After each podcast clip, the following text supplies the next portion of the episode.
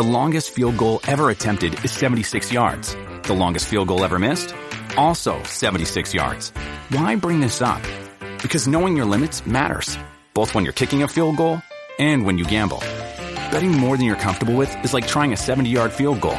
It probably won't go well. So set a limit when you gamble and stick to it. Want more helpful tips like this? Go to keepitfunohio.com for games, quizzes, and lots of ways to keep your gambling from getting out of hand.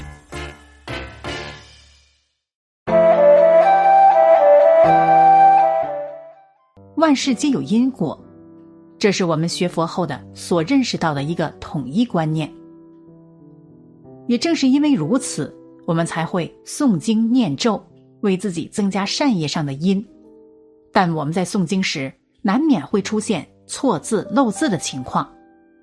那么，诵经读错字、读漏字会背因果吗？印光大师曾经说过。佛法从恭敬中来，一份恭敬得一分利益，十分恭敬得十分利益。所以，当我们读诵经书时，一定要至诚恭敬，这样才能够消业障、开智慧。如果诵经时漫不经心，甚至是手上带着脏或翘着二郎腿，这样不恭敬的行为很难获得实际利益，甚至还有堵慢佛经的嫌疑。所以，当我们在诵经前，最好是将经文中的文字认熟，不懂的字用字典查找清楚，然后静下心来，宁静片刻，再徐徐读来，边读边听自己读出来的文字，心中不要开小差，只有这样读诵，才能获得法益。如果在诵经时出现错字漏字的情况，则诵经的功德也会随之大打折扣。历史上有一段特别著名的公案：明朝抗倭名将戚继光是一位虔诚的佛教徒，他在军务之余也常会读诵佛教经典。一天晚上，有一位阵亡的士兵托梦于戚继光，告知明天会让自己的妻子前来拜见，请求将军为自己送一卷《金刚经》超度。第二天，果然有一位哭泣的妇人前来求见戚继光。戚继光接见了他，才明白梦中事宜不假，于是，在晚间便为这位阵亡的士兵诵《金刚经》。在诵经期间，家中的侍女前来为他送茶点，戚继光见状，便挥手让侍女退下了，然后接着念诵佛经。当晚，阵亡的士兵又出现在他梦中，对戚将军说：“您念的《金刚经》中多了两个字，不用。”致使诵经功德不圆满了，自己也没能被超度走。戚继光醒来后觉得非常纳闷，自己昨晚诵的好好的，怎么会多出“不用”这两个字呢？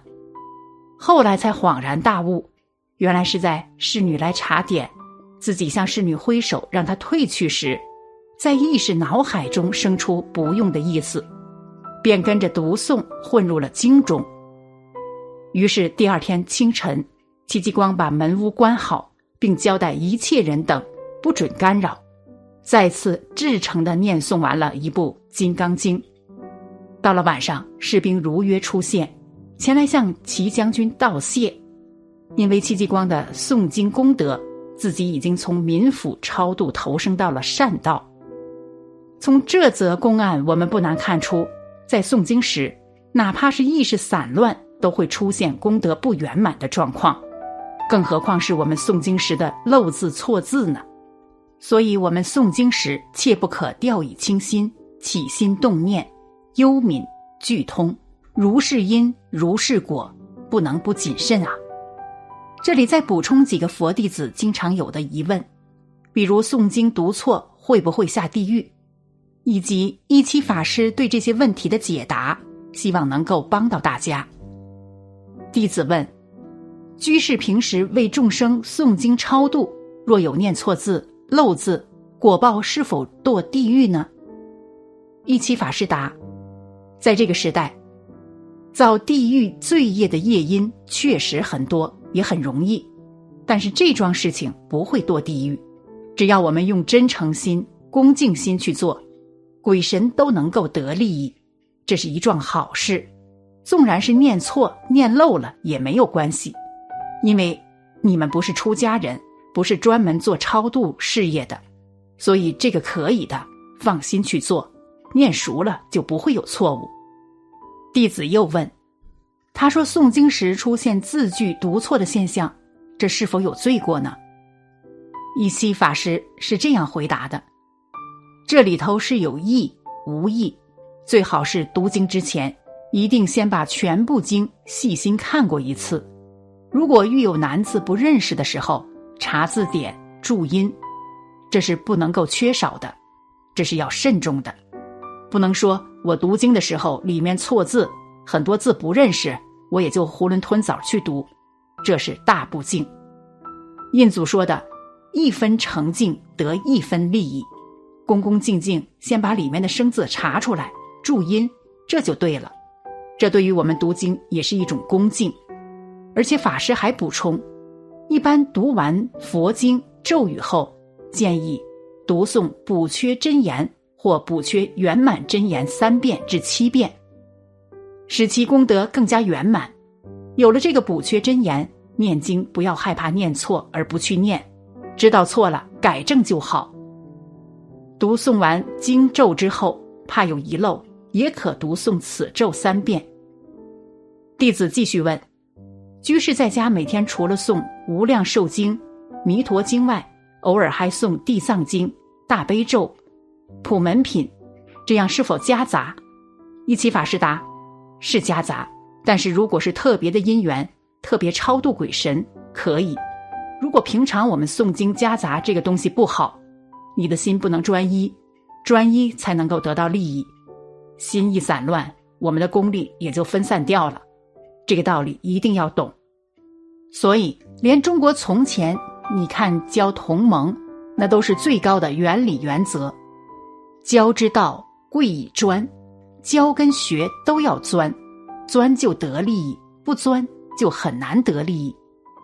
弥陀经上佛教给我们的一心不乱，你看看，你专容易得一心。还是学很多容易得一心，你自己就晓得了。佛弟子接着问：读经时文字上遇到障碍，有困惑，有时是经本错字，有时是古字难查，请问应如何学习？一西法师开示：这要查字典。佛经里面确实有很多古字，古字是一般普通字典找不到的。现在新编的康熙字典。字就多些，像国内出版的《词源》《辞海》收集的也很丰富。台湾文化大学出版了一部《中文大词典》，那里面收的东西非常丰富。佛经里面的文字差不多在这里都有，你都能够查得到。在我们学习一部经、读经之前，先要把这些障碍除掉，就是难字的读音，它的字的意思一定要把它查出来，不能够少这道功夫。少这道功夫，那你读经就有困难。这个功夫是必须要做的。最后，佛弟子最关键的问题来了。经典上说，诵经念佛要发音清楚，可我先天性脑瘫，引起语言障碍，发音不清楚，读错字，这会有影响吗？法师是这样开示的：首先，我们要知道，任何事情都是有因果的。我们这辈子遇到种种不好的果报，都是有前世造作的因。当然，我们是很幸运的，这辈子能得到人身，闻到佛法，而且升起信心，这也是你前世供养诸佛才会有的善根福德。这辈子就要好好修学。至于诵经发音很不标准，这不要紧，我讲话也不是很标准，是不是？关键在于信愿。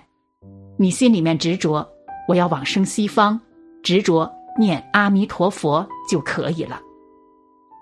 本期内容整理至大安法师的净土百问，希望帮助到诸位道友，希望大家可以精进念佛，早登极乐，早证佛果。南无阿弥陀佛。